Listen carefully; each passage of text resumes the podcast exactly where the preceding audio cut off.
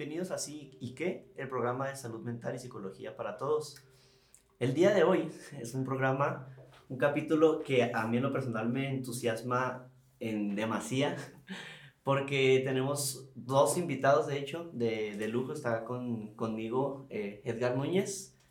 Gracias por, eh, por, por venir. Él es el director, presidente, fundador, todo de, del CIEDAC. Si gustas presentarte. Buenas tardes, Iván. Eh, gracias primero que nada por la, por la invitación.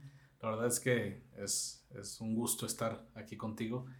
Eh, sí, CIEDAC son las siglas este, del Centro Integral, educando y asistiendo con animales de compañía AC. Muy bien. Gracias. Este, oye, pues sí, de hecho, hablando de, eh, quisiera que nos contaras un poco de, de qué es lo que hace eh, el CIEDAC en, general.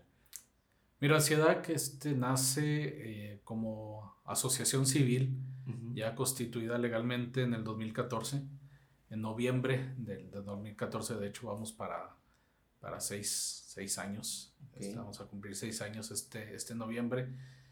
Y nace con la, con la finalidad de, de trabajar eh, aspectos de la discapacidad, condiciones médicas, aspectos académicos, escolares, eh, psicológicos, de movilidad, pero todo desde un aspecto del apoyo de los perros, en, este sentido, eh, con las intervenciones asistidas por animales, la especialidad que, que, que hace este, este vínculo de, del perro, del apoyo del perro con, con el humano.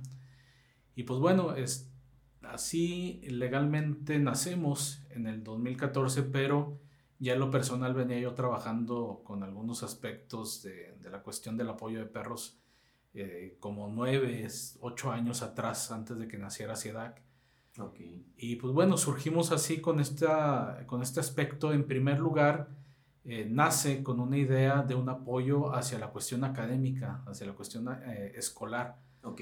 Porque, pues bueno, este, soy profesor, este, tengo ya 16 años dando, dando clases, se dice, se dice fácil, pero pasa muy rápido el tiempo. Fíjate que la otra vez me estaba acordando precisamente porque ya tengo alumnos, alumnas que tuve en secundaria, ya son mamás o son papás, entonces, sí, entonces como que aquella vez que me topé a una alumna que ya traías un niño en brazos, como que dices, pues tú no te sientes viejo, pero el tiempo te lo hace, las circunstancias te hacen recordar que, claro. que sí, ¿no? Entonces, pues por eso eh, CIEDAC nace eh, principalmente en ese, en ese aspecto de, de la cuestión educativa y de ahí ya se desarrollaron otras cosas a petición de las personas que estaban recibiendo algunos servicios por parte de la organización y de ahí surgen precisamente los perros de asistencia también, ¿no? Ok, sí, fíjate que algo que a mí se me hace muy interesante es que lo primerito en lo que me, incluso que había escuchado, vaya, de asistencia de, por parte de, de, perro, de, de, perros, es pues el, el lazarillo, ¿no? El, el, el, perro guía para las, las personas invidentes. Y ya, yo antes de, antes de, conocer sobre, sobre el CIEDAC y todo lo que hacen, yo me imaginaría que es el único tipo de, perro de asistencia que, que, existiría, pero pues después aprendí que no, nos puedes hablar un poco más de qué otros tipos de... Sí, mira, eh, conocemos el perro guía para personas ciegas, que es el término correcto. Sí. este, tiene muchos años ya como, como un apoyo dentro de la discapacidad de la, de la ceguera o debilidad visual también, ¿eh? no precisamente tiene que haber una ceguera total, va a haber también una debilidad visual donde el perro también puede fungir como apoyo y tiene mucho tiempo, tiene muchos años el perro guía. Eh, la verdad es que no recuerdo este, cuántos años tiene ya apoyando este perro dentro de esta discapacidad, pero ya tiene mucho tiempo, yo creo que fácil ya más de 50 este, años. Después de esto empiezan a surgir otros perros este, dentro de, de, un apoyo a otras discapacidades que poco a poco las instancias internacionales fueron eh, este, poniendo normativas y protocolos para este tipo de perros y fueron siendo aceptados dentro del aspecto de perros de asistencia que antes se conocía como perros de eh, animal de servicio. pero en las normativas legales, animal de servicio dejaba muy abierto este, la cuestión de la accesibilidad, ¿no? Hay varias historias en Estados Unidos o en cuestiones de, de, transporte o en, o en, aviones, que pues bueno, la, la, la, la, terminología animal de servicio, pues es muy amplia, ¿no? Porque tú puedes traer cualquier animal certificado como de servicio y, y por ley tenías que tener acceso, ¿no? Entonces ahí fueron poco a poco este, concretizando y disminuyendo y, ya dándole una terminología más concreta que se quedó en perros de asistencia. Y por ley, ya a nivel internacional, hay cinco, cinco especialidades, que es el perro guía, precisamente el, que tú lo has dicho es el que más conocemos. Y luego está el perro eh, de asistencia para discapacidad motriz o movilidad reducida. Luego está el perro señal, que es para personas sordas el perro para autismo, que bueno, es para niños o niñas con, con este trastorno, con esta condición del autismo. Y está el perro de alerta médica. El perro de alerta médica eh, generalmente eh, funge entre dos asistencias, que es la diabetes tipo 1 y la epilepsia, que es lo, lo que más eh, apoya el perro, pero también hay otras condiciones médicas donde si, el, si la condición médica puede ser asistida por el perro, le permite ser asistida por el perro, pues bueno, también podemos contemplar una condición médica fuera de la diabetes, fuera de la epilepsia, que el perro pueda asistir. Y en este caso tenemos nosotros aquí en Chihuahua la primera este, perra de, alerta médica que nosotros certificamos, que fue Dakota, una pastora alemán, que precisamente asiste en una condición del síndrome de Helen-Daulos, mm. donde la condición es la disautonomía. Eh, no, no vamos a entrar mucho en detalle porque es muy amplio esta, este síndrome, pero así en grandes rasgos la disautonomía es el fallo del sistema autónomo. Entonces, funciones automáticas como respirar fallan eh, con, este, con esta condición, con esta disautonomía. Y Dakota eh, lo que hace este, es alertar, sacar de algunos trances a la persona que asiste dentro de estas condiciones, ¿no? Es, es algo muy interesante. Bastante, de hecho. Oye, por, por ejemplo, el de. E, e, el, que asiste a, a, una persona con autismo, ¿qué, ¿qué, es lo que hace o qué es lo, la particularidad? Pues, Mira, el, el autismo, eh, el perro para asistencia para la condición del autismo, se concreta específicamente en el apoyo y gestión sensorial, en las crisis sensoriales que, que, el niño tiene o la niña. Y hay un aspecto también importante, no todos los niños o niñas con, con autismo tienen, en, en mayor o, menor grado lo llegan a tener, pero algunos no, pero es la cuestión de las huidas en las crisis sensoriales, con, sobre todo cuando hay lugares muy ruidosos o, o hay una cuestión que, que hay una sobresaturación sensorial, pues bueno, el niño o la niña tiende a huir, entonces eso provoca pues que muchas de las veces los papás o los tutores, la mamá no pueda controlar o gestionar las subidas y pues bueno, es una cuestión de riesgo hacia, hacia el niño o la niña. Y el perro ahí lo que, lo que hace es fungir como un anclaje. Ok. Es un anclaje donde el perro trae un arnés, este, trae un arnés y a través de una especie de, de pues bueno, de este, extensión que va del perro hacia el niño, eh, hacia la cintura. El perro cuando siente el jalón, digámoslo de esta manera, cuando siente la tensión de la huida del niño o la niña, el perro se ancla. Este, no, no permite que, que, tenga esta huida y, y, al menos los testimonios de las familias que tenemos nosotros con, con ya con perros con, eh, de asistencia para autismo, a quienes les, entregamos, les hemos entregado perros, pues bueno, ha sido verdaderamente un alivio, eh, pues saber que el niño pues, no, va a no, no, va a poder correr en el sentido de que el perro va a estar ahí para poder gestionar esta vida, ¿no?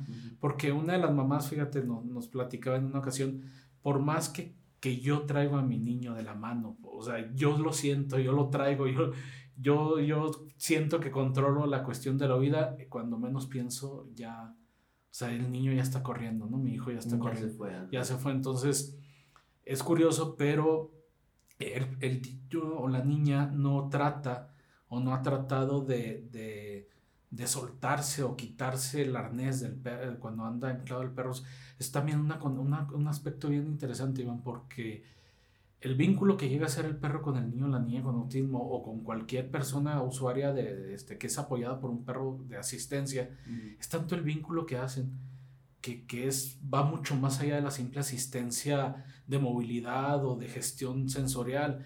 Es una cuestión emotiva. Claro. O sea, es un aspecto emotivo que, que gestiona toda la cuestión también em, eh, emocional, ¿no? De, de, la cuestión de, del niño o la niña con autismo o de la persona con discapacidad, ¿no? Entonces, básicamente para autismo es también la cuestión del trastorno del sueño, ¿eh? Ah, es otra, otra, de las gestiones donde eh, si el niño o la niña llega a tener algún trastorno del sueño, pues bueno, el perro también apoya durmiendo con, con el niño. Y el hecho, hay estudios, hay estudios científicos donde eh, han visto cómo funciona el cerebro cuando el perro está con, el, con su cabeza sobre el pecho, las piernas o con el contacto físico del perro con el niño o la niña. Pues hay una regulación del sistema nervioso central. Entonces, es, interesante, ¿eh? sí, es, es, es, increíble porque con, este, con esta regulación, tanto de la presión arterial como del sistema nervioso central, pues llegan a lograr, eh, y tenemos testimonios también de las familias, los niños o las niñas llegan a, a tener sueños de 9, 10 horas continuos. O sea, este, antes eh, no, no los tenían así, ¿no? Entonces, con el apoyo del perro, pues bueno, viene esa cuestión, ¿no?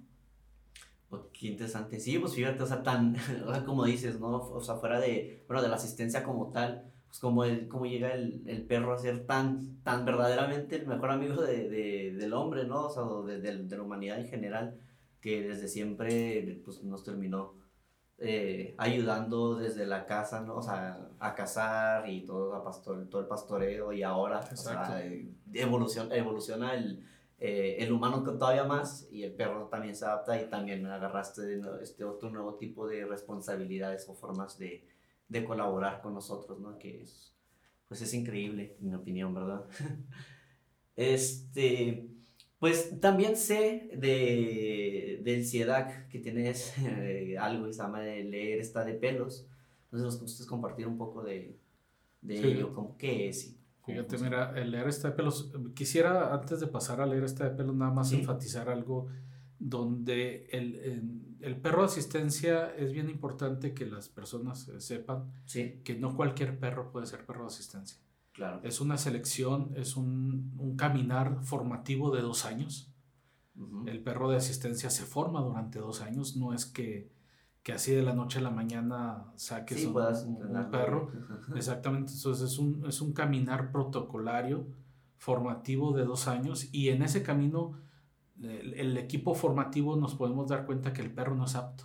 Eso es bien importante, ¿eh? porque no podemos forzar al perro. Eh, no, a nosotros nos preocupa mucho y siempre nos preocupará dentro de SIDAC el bienestar del perro, su integridad física y emocional siempre. O sea, nosotros no podemos forzar a un perro a hacer algo que no quiera hacer. Claro. O sea, como ser vivo, sintiente, este, empático, porque los perros tienen la capacidad de empatía, eh, no podemos ir más allá de sus propias limitantes, ¿no? Entonces, eh, sí, es, sí quiero enfatizar esto, que, que, que no cualquier perro puede ser perro de asistencia. Claro. Es un caminar de dos años, es todo un, toda una cuestión profesional ética claro. que tienes que cuidar el bienestar del perro, y también tienes que cuidar en determinado momento la integridad física, emocional de a quién va a asistir, ¿no? Entonces, eh, quería nada más puntualizar esto antes de, de pasar a, a, este aspecto, ¿no?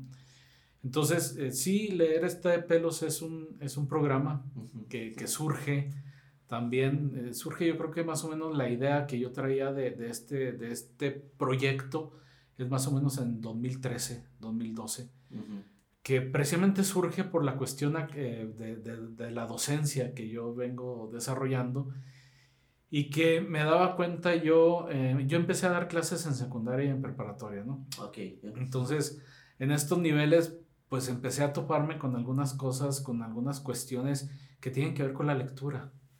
Eh, una deficiencia de al menos de los tres pensamientos este, que, que, que, que el ser humano debe tener para formularse eh, una buena cuestión estratégica de pensamiento eh, falla en este aspecto porque hay una deficiencia lectora. y son los pensamientos crítico, analítico y, lógico, ¿no? Entonces, estos pensamientos se desarrollan en el niño y la niña entre las edades de los 5 o 6 años a los 12, 13 años, que es la etapa de la primaria, ¿no? Entonces, cuando yo empiezo a dar clase en preparatoria, en secundaria, en universidad, pues me doy cuenta que, no, que hay un déficit tremendo de, de, de, sustentar lo que piensas y lo que crees, ¿no? Y más sobre todo con la cuestión universitaria, Iván. Sí. Eh, donde tú les formulas alguna pregunta, algún cuestionamiento y no sabes, no saben formular un, una estructura de defensa de un pensamiento o una ideología o, o, o, lo que tú piensas, ¿no? Entonces siempre recurrimos a, es que dicen, ¿sí? No, pero tú qué dices. No, pues es que dicen. Entonces, en este aspecto hay una deficiencia muy fuerte en una estructura de pensamiento eh, de, una sociedad, donde, donde pueda darte criterios propios de, crítica de, ciertas temáticas que puedes abordar, pero no las hay, porque hay una deficiencia que viene desde primaria. Entonces, a raíz de esto, em, el fallo de las matemáticas, en el fallo de las matemáticas no es porque el niño, la niña o el joven no comprenda la cuestión de numérica. Viene desde la cuestión de la deficiencia lectora. Lectora, claro. No, como no, no, comprender lo que significa. Exactamente, entonces. y, y, y, desde un aspecto del símbolo. Exacto. O sea, de, de la interpretación de lo simbólico a lo analógico ¿sí? y a lo lógico. Ahí es, es, una deficiencia este, muy fuerte donde queremos que nuestros niños, nuestras niñas o jóvenes comprendan algunos aspectos matemáticos, lógicos, lectores, pero no podemos porque hay una deficiencia que viene de muchos años atrás, ¿no? Entonces, en este aspecto empiezo yo a investigar, empiezo a diseñar apoyándome en ciertas ya proyectos y programas que había ya existentes en la cuestión lectora y de comprensión lectora. Pero fíjate que me di cuenta que la mayoría de los programas que abordaban este aspecto siempre estaba el adulto dirigiendo un aspecto de, de, hacerte recalcar al niño y a la niña sobre todo de que estaban equivocados, ¿no? Si lees así, estás equivocado. Si fallas en esto, estás equivocado. Entonces, yo empecé a ver eh, todos estos aspectos donde la lectura para nuestro, nuestra niñez, nuestra infancia y nuestra juventud es un aspecto de, eh, de, de imposición. Sí, es, es, algo que te imponen. No es algo que tú lo hagas por gusto, por libertad, porque te imponen la lectura. Sí. Entonces viene... Y, y, te imponen el lee bonito, ¿no? O sea, no independientemente de cómo es la... Digo, de, de leer lo que se tiene que, que saber hacer y lo que, lo que tú quieras, pero tienes que leer fuerte, bonito, casi que hasta tienes que hacer una... Un, o sea, un tono de voz así, no, no sé, o sea, como, como diferente, ¿no? Ya es que hay un meme que incluso dice que cuando estaba en la primaria contaba los puntos contaba los puntos a ver cuándo me, cuándo me iba a tocar, o contaba los párrafos a ver cuándo me iba a tocar leer a mí. En ese momento empezó mi ansiedad, ¿no? O sea, mis problemas de ansiedad se remontan a, a, eso, precisamente por lo que dices, o sea, porque el niño ya, o sea, ya se siente, ya sabe que va a ser criticado, ya sabe que va a ser difícil, este, pues leer en voz alta frente a la maestra porque lo va a corregir, o los demás se pueden burlar de él, todo ese tipo de, de, de cosas, ¿no? Sí, entonces te digo, así nace, empiezo a investigar, empiezo a buscar y me doy cuenta que los programas que ya estaban hechos, no que... mira, yo creo que en la cuestión educativa, yo lo, siempre lo he dicho, no podemos eh, justificarnos en el pasado para evadir los retos del presente. Claro. O sea, siempre tenemos que estar viendo cuáles son las necesidades del presente, sin, sin estar justificándonos en el pasado, ¿no? Porque es que antes es que antes era así, es que antes era... Pues no, es que el antes ya no está. Entonces, está, está el presente. Entonces, los niños, las niñas de hoy en día te presentan nuevos retos. Entonces, yo veía que, que estos aspectos ya de los programas existentes, pues, como que no me daban muy bien la cuestión pedagógica de, de la dinámica lectora, ¿no?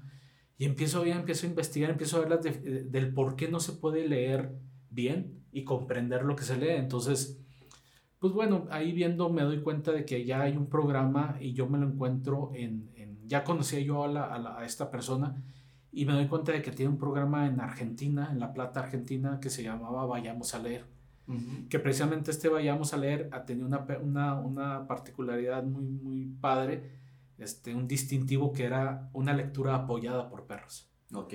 Los perros incentivaban a los niños y a las niñas a leer. Ok. Entonces me interesó mucho la, la, la cuestión, de hecho aquí anda, mira, aquí anda Hans. Aquí anda Hans. aquí tenemos a Hans, uno de los, de los perros que nos apoya en la, en la organización. Entonces, en ese aspecto, este, me llama mucho la, la, la atención de, de este proyecto y empiezo a investigar más y, y le pido a esta persona, Orlando, Orlando dijo que le mando un abrazo porque fue un apoyo tremendo en mis inicios de, de CIEDAC y, de, y del programa, este, que en un principio leer este de pelo se llamó Vayamos a leer también. ¿eh? También, ok. También se, se llamó. Entonces, eh, viajo yo a la, a la Plata, Argentina, para capacitarme en este proyecto, en este programa. Eh, fueron unos días de compartir, de experiencias muy, muy enriquecedoras. Vengo aquí, regreso este, a México y empiezo a diseñar, vaya, este, leer esta de pelos, ¿no? Empiezo a diseñarlo, empiezo a estructurarlo, que en un principio, Iván, le di yo mucha importancia a la cuestión académica. O sea, yo, yo lo que quería estructurar era, nacen círculos lectores asistidos por perros, que es la característica de, de leer esta de pelos, donde son círculos de 10, 12 niños, donde en medio está el perro. Entonces el niño o la niña le leen al perro. Esa es la dinámica, ¿no? Ok. Entonces empiezo, académicamente mi preocupación era la lectura, pero en el primer piloto que hacemos en el 2015, yo me doy cuenta que la, que la cuestión, por ciertas cosas que pasaron dentro del proyecto, dentro de los círculos, me doy cuenta de que lo principal no era atender primeramente la cuestión académica de, de la lectura y la, y la no comprensión lectora, era la cuestión emocional. Ok. ujú. O sea, fue, fue tan, fue tan, eh, fue una luz tan fuerte que, que nos dimos cuenta el equipo que en ese entonces estábamos llevando el programa, psicólogas y, y psicólogos que estaban apoyándome, que nos dimos cuenta que lo, lo que estaba teniendo, lo que era la fuente del problema, no era la cuestión académica, no era la cuestión lectora en sí, era la cuestión emocional. Niños y niñas que traían eh, aspectos emocionales de casa, de escuela, de sociedad, donde tú lo sabes porque este, la cuestión psicológica, Iván, eh, los niños todavía no están, no tienen, las niñas no tienen la estructura todavía cerebral para poder gestionar la cuestión emocional. Sí. sí, Ahí, sí. ahí hay una deficiencia donde a veces como adultos les exigimos tanto, Claro. a veces hasta incluso más que a nosotros mismos, ¿no? Sí. Como, como adultos, nosotros somos más benevolentes con nosotros mismos o con los otros adultos, pero con los niños no lo somos. Sí. No somos, eh, este, les exigimos tanto y a todos los niveles, a todos los niveles les exigimos y más ahorita como está el ritmo de la, de la vida y más ahorita que nos hemos topado con una pandemia que nos ha da- dado una, una revolcada como ola de playa, Sí. que nos, ha- nos, Sí. nos levanta y nos, de- y nos vuelve a tumbar, ¿no? Entonces, todos estos aspectos tenemos que trabajar en la estructura emocional del niño, no en lo académico, lo académico viene después. Y fue algo que nos pudimos dar cuenta con el programa Leer esta de pelos. Nos, nos empezamos a dar cuenta, de cuenta que nosotros llegábamos, eh, eh, hacíamos evaluaciones de la lectura, de la comprensión, del aspecto emocional. Y en el 2017 a mí se me ocurre hacer una investigación científica de, para medir el cortisol en los niños y niñas. El cortisol es, una hormona, es la hormona del estrés, que si bien el cortisol es necesario en nuestras vidas, si no Claro. tuviéramos shot de cortisol, en las mañanas no serías capaz de levantarte. Sí. O no serías capaz de decir, sí, lo voy a hacer y lo voy a lograr. ¿no? Sí. el, el cortisol junto con la adrenalina, Ajá. pues te dan esos aspectos de la emotividad, ¿no? De, de motivación. de la motivación, exactamente. Entonces, el cortisol es necesario, ¿no? Claro. Pero este, eh, el cortisol en exceso es cuando viene a tener la problemática. Sí. Eh, porque ya el- el- los altos eh, niveles de cortisol en, en- en nuestro cuerpo, pues bueno, ya no nos permiten tener esta gestión y empiezan a inhibir ciertos neurotransmisores que tienen que ver con el aprendizaje, la memorización, el bienestar, ¿no? Entonces, en este aspecto, eh, cometemos un gran fallo a nivel académico y, y sistema educativo, Iván, porque haz de cuenta que a los niños y a las niñas les exigimos como si pues, su, su conducta de no aprendizaje tuviera que ver únicamente con una conducta como tal. Claro. con una conducta de no quererlo hacer, con una conducta de, de es que eres un flojo, pero no. Sí, tiene, casi- perdón. No, que casi, casi no lo tomamos personal, ¿no? Casi pensamos que el niño no quiere aprender porque nos quiere hacer un pancho, cuando en realidad, pues hay algo pasando dentro de, No, y- de la mente del niño, la vida del niño. Y hay mucho dentro del niño y de la niña donde tiene que ver precisamente con estos niveles altos de cortisol y que inhiben estos neurotransmisores que tienen que ver con la memorización, el aprendizaje, la, la- la- el bienestar, ¿no? Ujú. Entonces, busco yo un apoyo, en primer lugar, este, económico, Claro. porque, pues, bueno, hacer una Sí. investigación científica donde implicaban este, cuestiones de kit de medición del cortisol, Sí. pues implicaba un gasto. Entonces, empiezo a gestionar toda la cuestión económica. Al fin de cuentas, podemos este, gestionar la, la cuestión económica después de dos años. ¿eh? Después de dos años, de estar, de buscando. Y luego viene el equipo. Afortunadamente me topé con un equipo que creyó en el proyecto, que se enamoró del proyecto, que les mando un abrazo muy fuerte a, a- a- las doctoras, a, a Silvia, a Cintia, a, la- a- a- a Daniela también, este, que, que nos estuvieron apoyando y a todas, cerca de 20, 30 alumnas de la carrera de biotecnología del TEC de Monterrey Ok. este, estas, estas doctoras investigadoras del TEC de Monterrey mm, se enamoran del proyecto y me dicen, vamos, este, hagamos la investigación, tenemos el recurso, mandamos a traer lo- lo- los kits de medición. Sabes que lo hicimos por saliva. La medición la hicimos por saliva porque lo más efectivo era sangre. Pero tampoco íbamos a llegar con niños y niñas de primaria, Ajá. con la aguja, a sacarle, pues ya ahí ya les hubiéramos estado generando Más estrés. más estrés. claro. En cambio, la cuestión de la medición de la saliva, pues ahí hasta gestionamos algunas cuestiones ahí también de juego entre los niños porque juegan a ver quién llenaba más rápido de, espumita el, el, el tubo de, de- para la muestra. Entonces generamos también un ambiente más relajado con los niños, ¿no? Ujú. Entonces, este, sabes que este proyecto fue apoyado por, eh, en aquel entonces, que todavía teníamos la cuestión del, de Indesol, de los convocatorias de Indesol, de apoyos de, de coinversión, ¿no? Entonces fue uno de los proyectos que nos apoyaron a través del gobierno federal. Eh, entonces eh, tenemos este aspecto de la medición del cortisol. Hacemos unas mediciones al eh, durante seis meses. Hicimos las mediciones antes de la sesión de la terapia, de, la, de los círculos lectores y Ajá. después de los círculos lectores eh, eh, hicimos estas mediciones y pues bueno, los resultados fueron sorprendentes, ¿no? O sea, los resultados, eh, la disminución de los niveles de cortisol fueron muy, muy este, visibles y aparte los resultados que tuvieron los niños con testimonios de maestros y maestras y de mamás y de papás, donde pues nos comparten este aspecto de los cambios que vieron en sus hijos y en sus hijas, ¿no? Y pues bueno, a nivel de medición del cortisol, pues no podíamos negar estos, estos niveles bajos. Estaba, de- estaba pasando. Estaba, Estaba ahí, pasando. está- Lo estaban viendo. Exactamente, ¿no? Entonces, pues ya no, ya no nos quedamos únicamente en lo, en la- en lo, en lo cualitativo, ¿no? De, de, de ver Ujú.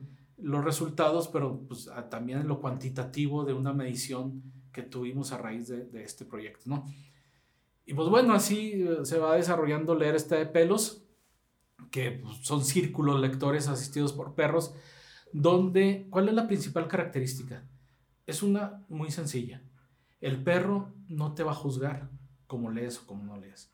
¿Sí me explico? O sea, aquí el detalle está en que si el niño o la niña lee, leen al perro y el, y, y el niño o la niña leen, tartamudean, se tardan minutos en leer una palabra, una palabra, el perro nunca les va a dirigir una crítica destructiva. Ni una cara. Ni una cara, ni una mueca. nada. Al contrario, hemos tenido experiencias que los perros se han acercado por iniciativa propia a niños los cuales están emocionalmente más, más este, impactados. Claro. Entonces, el perro desarrolla también una cuestión empática y lo han hecho. Lo han hecho sin que nosotros les digamos nada, el perro por sí solo se levanta y va hacia el niño donde tiene un impacto más emocional, ¿no?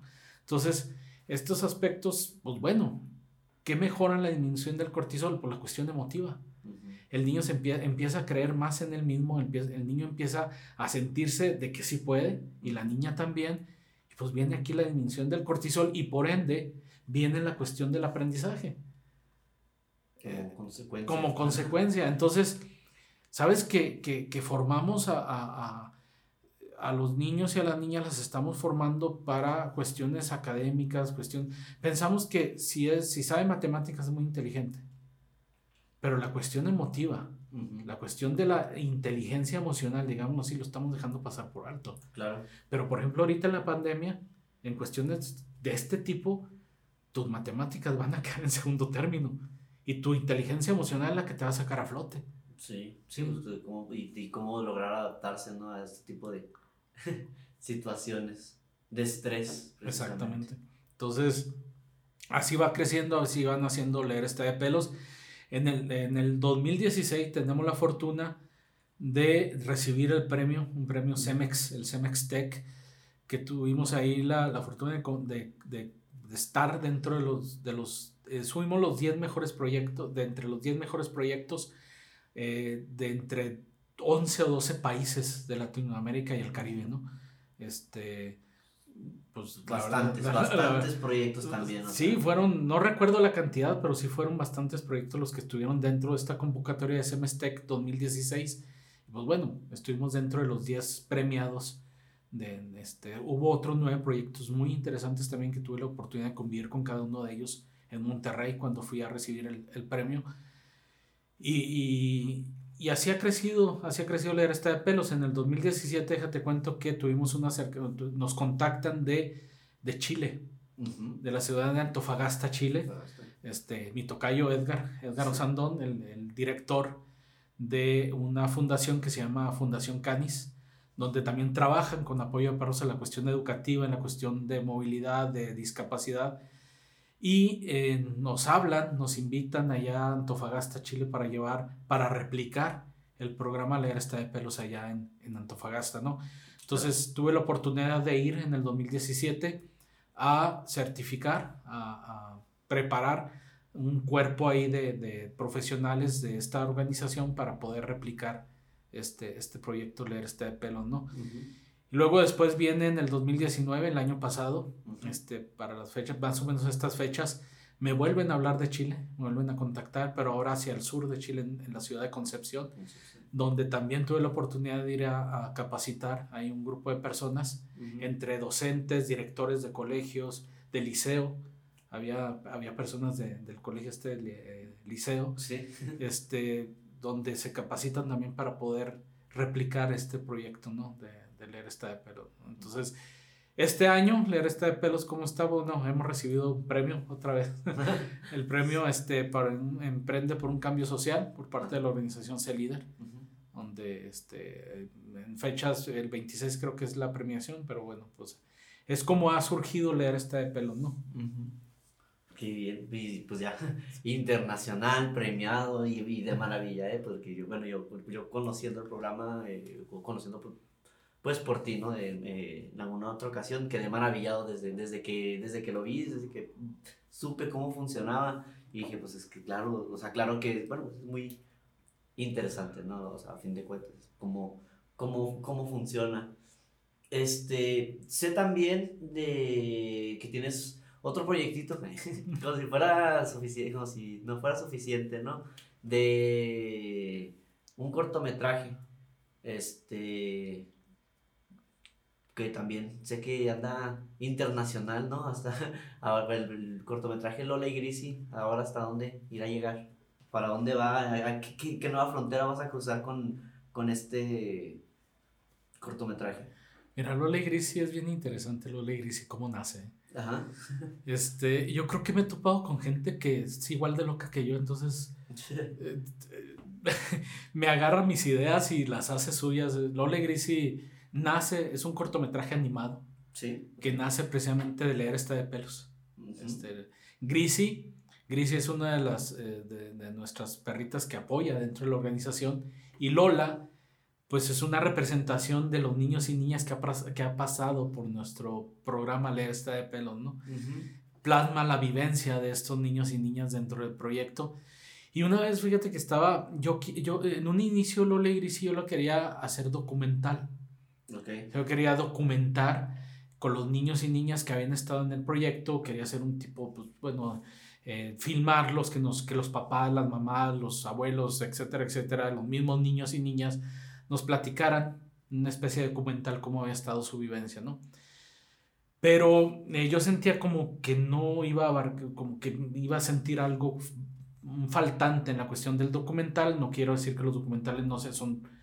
Yo me, me fascinan los documentales, pero en este sentido pues yo quería hacer algo un poquito este, diferente en este proyecto y se me, se me ocurre precisamente hacer una, un cortometraje animado.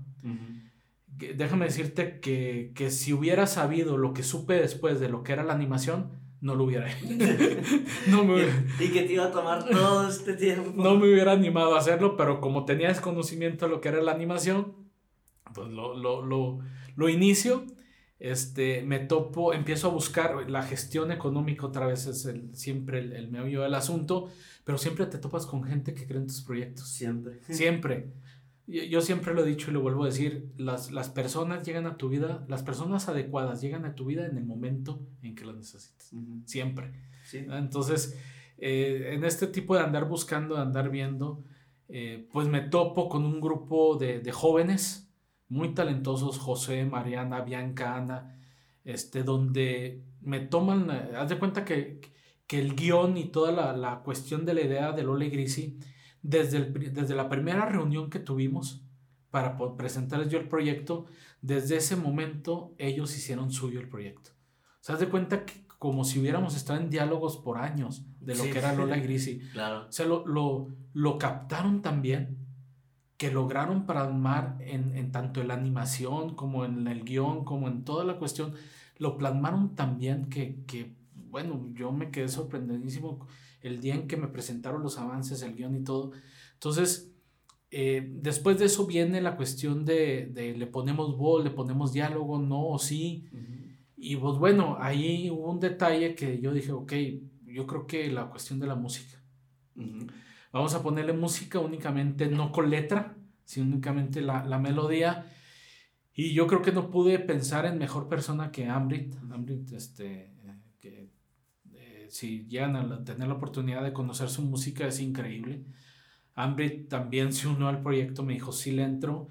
Eh, Sabes que yo cuando inicio todo esto, yo dije, bueno, en 8 o 9 meses vamos a tener Lole Grisi estrenándose, eh, pero no, fueron dos años. Nada más. Nada más, fueron dos años. Y sabes que te digo, si hubiera yo sabido lo que era la cuestión de animación, y es 2D, no era 3D, porque 3D es otro, es otro detalle, pero 2D también es increíblemente laborioso el trabajo que se hace. Eh, Josué, mis respetos, este, él es el que estuvo sobre todo siempre a cargo de la dirección de la cuestión de la animación, este, a Mariana también. Eh, para animar, para animar 5 segundos. Lola y Grisi dura 10 minutos, 10, 11, 10, 12 segundos. Pero para animar 5 segundos, 6 segundos, era un trabajar de semanas. Literal. Y, y, Josué a las 2, 3 de la mañana estaba ahí, puestísimo. Fueron dos años tremendos, ¿no? Entonces, Lola Iris nace así, ¿no? Nace la música. Ambrit, eh, yo lo veía muy relajado y le decía, oye, ¿cuándo vas a componer? Ustedes sigan, ustedes sigan. Ya cuando estuvimos el, eh, tuvimos el, el Animatic, el Animatic, este eh, es la, el preámbulo ya de la cuestión sin color, sin nada, pero son los movimientos ya que van a tener toda la cuestión de la animación. Perdón, de la animación. Eh, Ambrit se sienta en un momento y empieza a ver la animatic y empieza a componer. Empieza a hacer la así, así. De estar viendo la animatic empieza a componer la cuestión de la melodía. La melodía, los acordes, todo. Este, y así nace la música de Lola y ¿no? Entonces, yo no quise, Iván, yo no quise que Lola y Gris y todo el trabajo que habían hecho por dos años, Josué, Mariana, Bianca, Ana, Ana, que, y Bianca tremendas en la cuestión de los personajes que, que se aventaron en toda esa cuestión, que se quedara ahí. Entonces dije, ¿por qué no meterlo a festivales? O sea, ¿por qué no meterlo dentro de convocatorias de festivales nacionales e internacionales?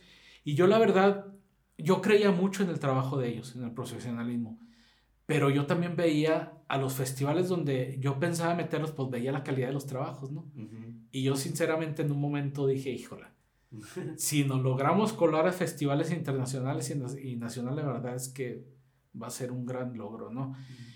Y el primer festival en el cual este, estuvimos fue uno de aquí de México, de la Ciudad de México, que fue precisamente el Festival Surumbela, este cinema móvil de, que es un, un, festival de cine infantil, donde me llega la notificación de que Lola Grisi ha sido seleccionada dentro de, de, este festival. Y pues de ahí en adelante eh, estuvimos en festivales internacionales, estamos en la India, en un festival de la India. Festival en la India. Un festival de la India. Hasta allá estuvimos dentro de la selección oficial de este festival. Eh, que, no, bueno, la pronunciación no la sé muy bien, pero es el, el Chhatrapati eh, Shivaji. Es un festival internacional que, que, que estuvimos ahí, en, en, la, en, la, India. Recibimos un laurel de, de este festival, Loli Grisi. Luego vienen otros, otros festivales eh, nacionales, el Festival de, de Tequila de, de, Jalisco, que, que, es un festival súper importante en, ahí en Jalisco. Luego venimos el Festival de Tasco, también Tasco este, es también un festival internacional, nacional internacional también. Luego estamos en el festival, el Pet Film Festival de este, Tepoztlán, eh, de, de, aquí de, de México. Y uno de los retos que yo tenía, fíjate que no habíamos podido lograr yo creo que habían sido 10 bateadas de festivales de Colombia. Ok. Me habían, rechazado, rechazado a Lola y a Grisi de como de 10, 11 festivales. Sí. Colombia, para las personas que sepan de, de, animación, de cortometrajes animados, Colombia es uno de los países que tienen producciones de animación muy fuertes. En España, entre España y Colombia, este, son los países de, Latinoamérica, eh, Colombia. Y pues bueno, de ahí a Europa, España es uno de los países bien fuertes en cuestión de, de animación. Pero afortunadamente este mes nos llega la notificación de que hemos entrado a un festival colombiano, sí. que es el Cali, el Calibélula, en un festival este de cine internacional infantil y juvenil, sí. donde pues bueno, ya. hemos logrado entrar a un festival de, de Colombia y también estamos precisamente en un festival, este, también nos llega la notificación, eh, ayer o antier me llegó la notificación de un festival de San Luis, que es este, el Finacir, Festival de Cine Finacir, que es de San Luis, eh, de San Luis Potosí, que bueno, es un orgullo estar en festivales nacionales, ¿eh? Sí, que sí, sí, sí, sí, sí, Y también, pues, para mí fue un gran logro haber estado, haber entrado en Colombia. Este, era, era uno de mis retos claro, y lo, lo, hemos logrado, ¿no? Felicidades. Por eso y por el premio de, de, también el, pues el Semextegui, el, eh, el de Emprende por un, por un cambio social. Por un cambio social. Que es lo más nuevecito, ¿no? Sí. Lo más nuevecito de los, de los logros del, pues, pues tuyos con el, con el CIEDAC. Este, ¿En cuántos en total eh, festivales ha estado ya Loli Grisi? Mira, son nueve, nueve, nueve, festivales internacionales y son más nacionales los que hemos estado, pero bueno, hemos también internacionales donde pues hemos recibido nueve, el, el Loli Grisi ha recibido nueve laureles de uh -huh. estos eh, festivales y un premio, eh, este, un premio este, em, que recibimos del, del festival de, este, del PET, del Pet Film Festival de, de Tepoztlán, uh -huh. donde se, se, recibió este, este premio de, de este, este festival. ¿no? Mención honorífica del jurado. Honorífica. Recibió el, el, premio, ¿no? Y si tienen la oportunidad de verlo, pues vean Lola y Grisi, este, está, está muy bonito. Lola y Grisi con doble S, ¿verdad? Grisi, o... Grisi con doble S. Ajá. Lola y Grisi con doble S, exactamente. Muy bien, para que lo busquen, porque sí, sí vale la pena y pues son 10 minutos. Tampoco. 10 minutos. o sea, un poquito más de 10 minutos, ¿no? Es como que... Oye, pues, ¿qué más? Eh, te he visto moverte, ay, pues, por todas partes, ¿no? Por todo el mundo, hasta la India, hasta Chile y hasta dentro de, de congresos, eh, ya modificando leyes. ¿Cómo, ¿Cómo estuvo eso de que, eh, de que hay, sé que trabajaste en algo de una ley, bueno, que tuvo que hacer un cambio, tuvo que haber un cambio, ¿qué, qué fue, qué pasó? Mira, este, sabes que nosotros como organización, como hace y como formadores de perros de asistencia, donde el perro de asistencia debe de tener accesibilidad a lugares públicos y privados sustentados en la ley, pues para mí era bien importante sustentar esta accesibilidad para los usuarios de, de los perros, ¿no? No puedes ofrecer algo a alguien y no y que no lo pueda que no se pueda apoyar de él no entonces para mí era bien importante que aquí en, al menos en el estado de Chihuahua porque a nivel nacional pues hemos tratado de avanzar en una ley para, para la accesibilidad de los perros de, de asistencia. No se ha logrado concretizar muy bien, pero bueno, yo dije, vamos a, a, a, iniciar aquí por el Estado. Y empecé, esto fue hace como cuatro años, que empiezo yo a ver la ley como está aquí en la cuestión de accesibilidad. Y pues bueno, eh, sabes que eh, antes del 2018 había una ley eh, eh, había una ley para las personas con discapacidad del estado de Chihuahua, donde había dos artículos, el artículo 38, donde mencionaba los perros de asistencia para la, la, accesibilidad, los perros de asistencia, pero en el 2018 entró otra ley que, que, que derroga a la, a la, a la anterior y quitan los artículos, quitan el artículo de los perros de la, de la accesibilidad de los perros de asistencia, lo quitaron. Por, por completo. lo, lo, quitaron, exactamente. Entonces, pues dejan desprotegido la cuestión de la accesibilidad de los perros de asistencia. Y busco yo quién, en quién apoyarme. Este, en aquel entonces era la diputada Leticia Ortega y eh, también eh, está la, una persona que ha apoyado mucho esta cuestión de iniciativa, también Katia Galán, donde eh, se inicia una, una um, pues bueno, una sugerencia de volver a incluir los artículos en esta, en esta ley que habían quitado y se aprueba. Se aprueba la, la, la, cuestión de la modificación y, y, adhesión de estos artículos, el artículo 3, fracción 9, fracción 18, artículo 7, fracción 9 y artículo 62, fracción 2. Pero, eh, sabes que cuando yo, cuando mandamos la propuesta, que estuvimos trabajando mucho en ella, al momento de aprobarla y salir ya, ser aprobada y salir ya en el diario oficial, que nos damos cuenta que cambiaron terminologías, o sea, modificaron terminologías y las pusieron mal.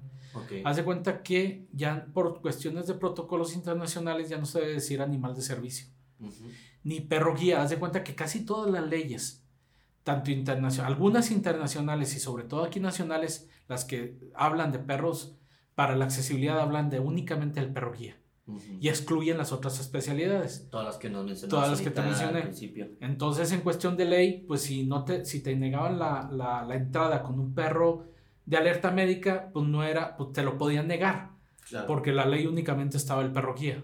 Entonces, tratamos de modificar esto, pusimos las cinco especialidades de los perros de asistencia, pero hubo ahí una, en, en el artículo 7, fracción 9, dejan animal de servicio y perro guía. Entonces ahí no, no, no, no, respetaron, pues vuelve a haber una laguna legal.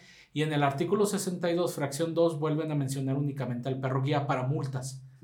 Quien no dé acceso al perro guía se multará y dejas otra vez por fuera, ¿no? todos los demás. Entonces vuelvo, vuelvo a intentar la cuestión de, de, la, de la modificación de estos artículos y me topo ahora con la, con la diputada esta, de Yanira Osaeta, que, que, también este, ha estado muy atenta, hemos trabajando, trabajado muy de la mano de su asesor Abraham, hemos estado también muy de la mano con ellos en, en esta cuestión de la, de la, de la pues reformar, este, modificar estos artículos. Y ahora, la semana pasada o antepasada, se da, me, me, manda Abraham este, el anuncio de que eh, se, se, aceptó la modificación y eh, debe de salir ahora estos artículos con la terminología correcta. Debemos omitir lo que es animal de servicio y perro guía y debemos incluir perros de asistencia, perros de asistencia en sus cinco especialidades para que la ley sea efectiva. Porque te digo, si, si en la ley, si en la ley en el artículo 62 decía, van a, eh, si no concedes el acceso al perro guía, te multarán. Pero pues dejas de fuera las otras especialidades y no te, y no te puedes, pues no puedes hacer nada, porque no es perro guía, me explico. Entonces ya con esta nueva reforma, pues bueno, ya se incluyen las cinco especialidades de los perros de asistencia. Muy, muy, interesante. Que de hecho, que de hecho ¿quién, bueno, es una duda más, más personal, ¿quién lo regula? ¿Quién es el que multa? Es una... ¿Hay un ¿Sabes, que lo hace? O... Sabes que eso estamos trabajando ahorita. estamos, okay. estamos viendo esos aspectos donde eh, tenemos que buscar una, una entidad que precisamente haga efectivo esta ley, porque pues bueno, si, si no, si no hay una, exactamente, entonces tenemos pendientes unas reuniones ahí con la diputada y con el asesor para trabajar precisamente estos aspectos. Muy bien. Pues sí, fíjate, hablamos de cómo empezó, de lo que ha hecho, lo que está haciendo y hasta sin querer tenemos hablando de lo que, de lo que va a hacer. todavía en a futuro el, el CIDAC. Oye, pues muchas gracias por, eh, por acompañarme, por acompañarme a este, a este capítulo y por contarnos todo, todo, todo este de, de, de todo lo que han hecho. ¿Hay algo que quieras agregar, algo que quieras mencionar? Es que... No, eh, mira, yo creo que es importante que, que nos eh, empapemos de lo que es el perro de asistencia. Hay muchos todavía, hay muchas eh, lagunas, muchos estereotipos, muchos tabús, muchas cuestiones mal fundamentadas de lo que es un perro. Y los usuarios de perros de asistencia son los que sufren la discriminación para entrar a lugares públicos y privados, ¿no? Pero un perro de asistencia, como te decía al principio, tiene un protocolo formativo de dos años. O sea, eh, eh, ahorita tenemos aquí a Hans. Sí, tú, tú, lo has visto cómo ha estado todo el día. Sí, pues aquí estamos en Pero Hans, Hans es un perro de, de intervención asistida, ¿eh? no es de asistencia. Ok. Pero tiene los mismos protocolos formativos que un perro de asistencia. Entonces, así como ves a Hans, todavía mejor ves un perro de asistencia. ¿Me explico? Claro.